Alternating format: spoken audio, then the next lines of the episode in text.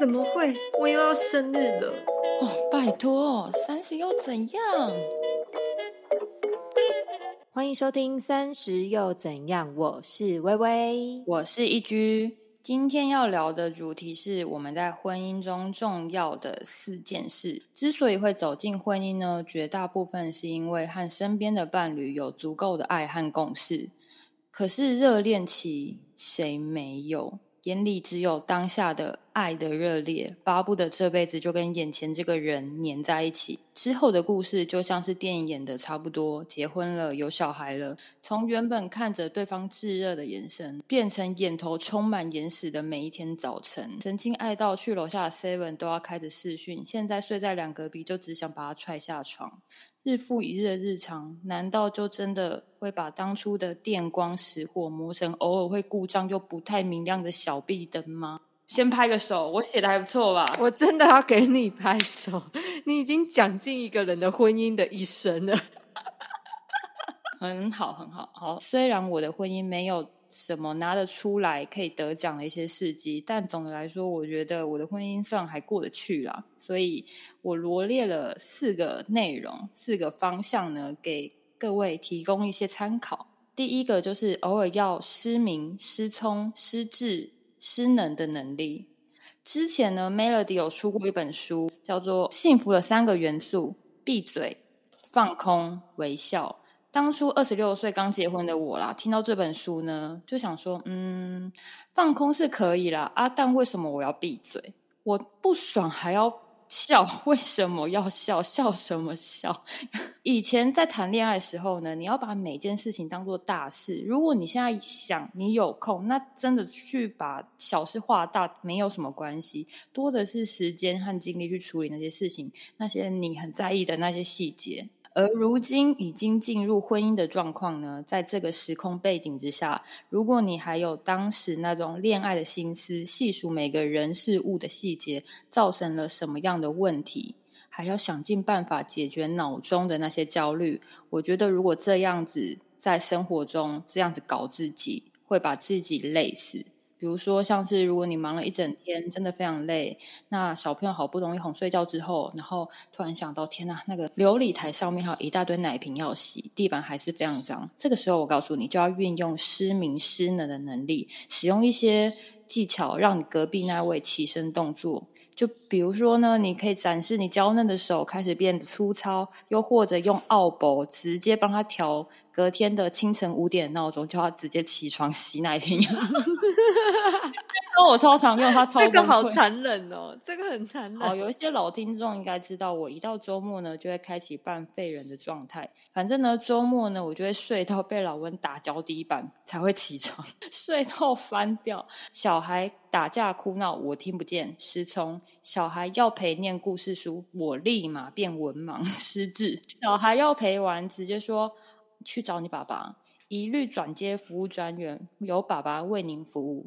对，这就是我的做法。总而言之呢，这一项的宗旨就是不要把什么事情都揽在自己身上，要让你隔壁那位有承担生活和解决生活的能力。在这其中呢，你也要能怡然的享受这一种悠然的时光。因为有些人会觉得说啊，有点不好意思诶，他毕竟在外面上班也很辛苦。嗯嗯，对对对，有些人会这样想。可是呢，真的不要这样子，就是夫妻。知道就是互相的啦，对，所以有些人也会觉得说，哎呀，这样看他这样慢慢来，自己来比较快，真的不要，真的先不要，请让大儿子快点长大，教育真的不能等。OK，讲完第一个呢，来我们来说说第二个方法是什么？第二个就是没有那个心也要那个嘴，这点呢是我最近用的蛮有心得的一件事情。总归一句呢，人是需要被夸奖的。之前康熙有一集小 S 有说过呢，要当个懒猪就要懂得感恩哦。我的天哪，我最近真的是心领神会。前几集有聊到我对于老温的居家打扫的整洁分数基本上是不太高的，但至少他会做，这点也是蛮好的。对，所以呢，当他做完家事之后，请掩盖你的心情，表达对他的感恩之情。我跟你说，戏演久了。会越演越像，越演越像之后呢，这一种就是你知道称赞称赞久了，他也真的累积了成就感。不小心的，对于这些家事啊、顾小孩啊这些事情啊，总而言之，就是那些你不想做的事情，他都会越来越上手。他找到成就感，对对对，而且老婆很开心，这很重要啊。这样子他这个家才生活下去嘛，对不对？对，所以呢。说出感谢，谢谢他为了这个家所做出的贡献，即便你没有那个心。我得说，义军说的这一点不只适用在婚姻，你连在职场上非常的适用。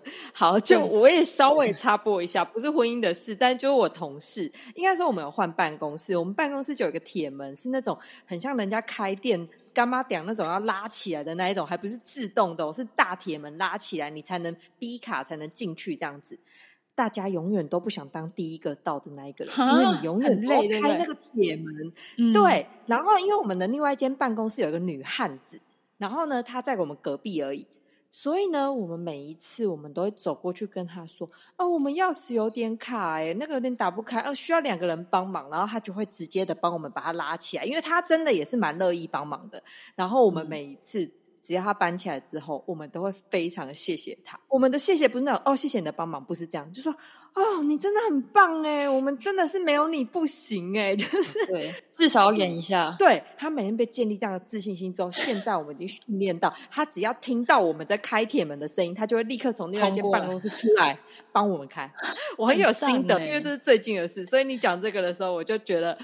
真的是跟大家说，也适用在职场上，好坏哦，突然觉得很坏，但是就是适用。懒猪心得，懒猪心得。对对对，好了，说完第二点呢，我们来说第三点。第三点就是幽默感。Oh my god！我只能说，如果结婚之后呢，你没有幽默感，我真的不知道你该怎么活得下去。要给我确定哎。有人说，婚姻的杀手不是争吵，而是婚内失婚。结婚之后在婚内失婚的意思，谁不想要每天谈恋爱飘在粉红的泡泡里面呢？而事实是，婚后的日子是数不完的鸡毛狗碎。不好意思哦，引用一点就是有点。呃，大陆陆剧的这种讲法，想必大多数的人都看过。之前我们聊过的《三十而已》，就是那一部陆剧。嗯，对，因为大家比较有看过，比较共鸣感。小晴和陈宇是一对夫妻嘛，虽然他们是相亲认识的，但是呢，他们也的确是因为相爱而结婚。可是呢，因为他们两个人的生活习惯和喜欢的东西差异非常的大，像是每次一进门，小晴啊，她的鞋子、衣服、包包，她其实都乱丢的。可是陈宇呢，他都不会说话，马上一个瞬间就把东西全部归纳好、收好。他也不太会抱怨这些事情。对，那像比如说呢，他们一个人的早餐就要吃白吐司沾草莓果酱，啊，另外一个人就要吃。油条配豆浆，你看这有多不一样。另外一点，我非常有感的就是睡眠问题。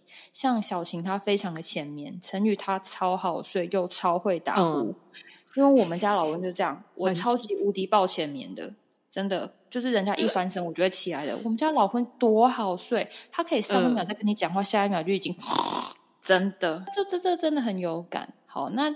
这边再另外分享一个实际案例呢，这也是我这两个礼拜听到身边的人发生的事情。嗯，就是呢，女生她早餐喜欢吃半熟蛋，那男生呢就是喜欢吃全熟的水煮蛋。但其实呢，以料理的方式都可以用那种一般的大铜电锅下去煮，就只是说可能你水放了多少，或是蒸的时间点的问题。那女生就是不想要花两次的电费。分别蒸两次蛋，所以让男生婚后三十年都吃着自己不喜欢的半熟蛋。你想想，如果你这样过三十年的生活，是你，你会开心吗？我不会，但我会自己去外面买。我不知道是不是我我现在未婚啊？我不知道听众们觉得怎么样？就是我就会觉得那些东西都可以，就是用钱去解决。就是你。对啊，你而且那也不是说需要很大笔的钱，那只是说，你那你跟我吃的早餐不合，那我就去外面买我想要的早餐，或我叫 Uber 之类的。嗯嗯嗯，你的想法是可以用呃，可能金钱去解决。如果对方不想要这么做的话，那是对你这是一个蛮好的做法。但因为我听到这个案例，这个人呢，他本身是非常不喜欢吃外食的。所以就是他常常就是因为他老婆的关系，然后终于受不了，因为一颗鸡蛋大吵架。你看婚姻的真实面貌真的就是这样哎，小到连一颗蛋都能让你委屈到不行。所以呢，到底怎么办？之前我看到有一篇文章，读完之后觉得很受用，想要跟大家分享。当你看到你的配偶又把脏袜子乱丢，把挖耳棒挖完就放在桌上，你的内心的三把火快要燃起的时候，请将你的怒火集中在你的喉头，然后大喊你配偶的全名。拿老温来说，因为老温姓温啦，我来给跟他化名一下：温开水。然后你要接，嗯，你好帅。我跟你讲，他听完已经想他小 发生什么事，傻眼。你吼完之后，你也会得到一阵畅快，同时也觉得超爆笑。就是我那时候读完，我想说，真的潇洒，我怎么可能这样？但是我后来真的用过一次。真的很好笑，你认真想一下，你在很发飙的时候，然后你先吼他名字，你一定吼出来嘛。然后你硬把那个“你好帅”再讲出来，真的很好笑，超荒谬，超好笑。我好像可以想象一些画面，好好好，学起来，对，可以学起来。应该说，总而言之，就是你要运用一些转念的能力啦。看似在扯到不行的点，其实只要念一转，就会变得超幽默、超好笑的。因为我自己觉得，我在婚姻的生活里面呢，我是活得蛮。怎么讲？蛮能转念，然后蛮能把老温那些很崩溃的事情，虽然当下很火大，但是想想又觉得他很白痴，很好笑。我自己觉得我这方面做的蛮好，对，提供给大家做个参考。讲完第三个，我们来说说第四个能力。第四个能力就是独立的能力。讲到独立的能力呢，除了大家经常听到的。呃，女生要经济独立之外呢，我觉得思想上的独立也蛮重要的。因为不要在一段感情里面，因为你们在一起，所以你的想法呢就会跟对方完全的同化。这样一来，有很多事情你就会依附在他人身上。比如说，你要决定一件事情，比如说是你自己的事情，然后你还会很需要依循着对方的想法做决定。当然，考虑到对方的感受很重要。这件事情真的很重要，没有错。可是，如果什么事情都以对方作为考量呢？你渐渐的很容易在这段关系中迷失自己，因为你会开始以别人作为最大参考点，所以对于自我的价值感会逐渐的开始变模糊。所以呢，我觉得让对方觉得你是一本看不完的书、挖不完的宝藏，或者是充满未知有趣的人，这件事情很重要。不要说对方怎么看待这么有趣的你。你在生活中遇到这么有趣的人，你也会觉得很好玩。嗯，那我觉得这点还蛮重要的，也是在婚姻当中保持新鲜感的一种方式啊。而我在这边所说的独立思考，不是说什么事情都要站在对方的对立面开战开骂，而是用不同的切点探讨，就是看待一件事情或讨论以同一件事情这样子，就是一种比较以交流的方式。其实这样子也是一种保有自己的价值观，不会在婚姻里迷失或失去自己的一种能力啊。嗯嗯嗯，我觉得是这样。你刚刚讲的第四点，独立性这件事情的话，那你觉得是比较偏向于进修型的嘛？就是比如说，我应该要多去学一些东西，因为有些人可能他的个性就是这么无聊啊，他他会跟这个人结婚，也可能爱情长跑了很久，都已经看尽对方的一切，嗯，可能也有这样状态。因为我觉得我们两个的个性都算是好像可以创造一点。东西出来的生活感，我们可以创造一些不一样的好玩的事物的个性，但是可能有一些听众啊，或者是一些人是没有办法做到这件事情的。那你可能你会觉得建议他们怎么样？就比如说去学习，或者是去上上课啊、健健身啊，或什么之类的嘛？你觉得偏向于哪一种？呃，像你刚才讲的那一种，就是去碰触自己喜欢的东西，或者是去结交不同圈子的朋友，这是一种方式。但是我觉得有一个很重要点是。呃，不要人家说什么你就照单全收。你有时候你跟你男朋友或者是你先生在聊天的时候，他讲出的那一番言论，你可以思考一下，说：“诶，他讲的是对的吗？”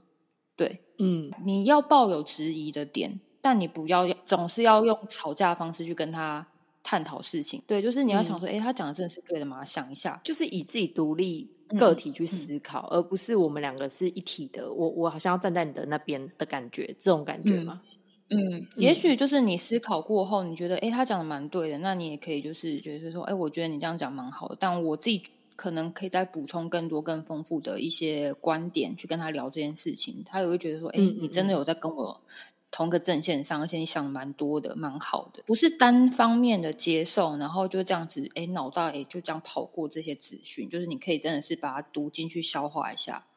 对，觉得这一点就是自我独特的地方，也是自我价值的地方，跟别人最不一样的地方就在这里。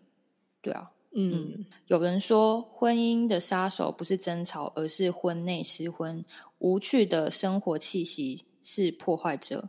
还没有结婚的朋友，是不是有点难理解呢？而结了婚的朋友，是不是讲到了你的日常了呢？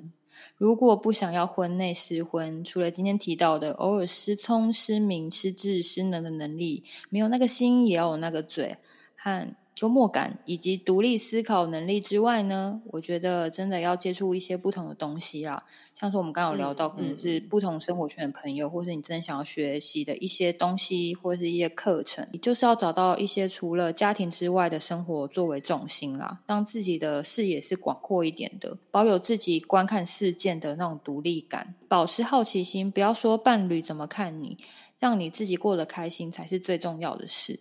嗯，因为其实我觉得你自己开心起来，生活慢慢就会好起来，然后整个家里的气氛啊，伴侣都会被你整个人的那种好的能量整个带动。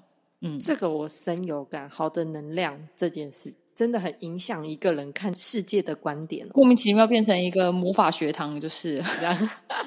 好了，我们今天的节目就到这里喽。还没有追踪我们 IG 的朋友，希望你赶快追踪我们的 IG。如果有其他想听、想聊的，或是对于我们探讨主题很有共鸣的朋友，都欢迎在 IG 上面跟我们做互动，或是私讯我们。喜欢我们的内容，可以点开我们的链接，抖内我们，请我们喝一杯咖啡，支持我们持续的创作。也欢迎在 Apple Podcast 给我们五星好评。我们下一周再见喽，拜拜，拜拜。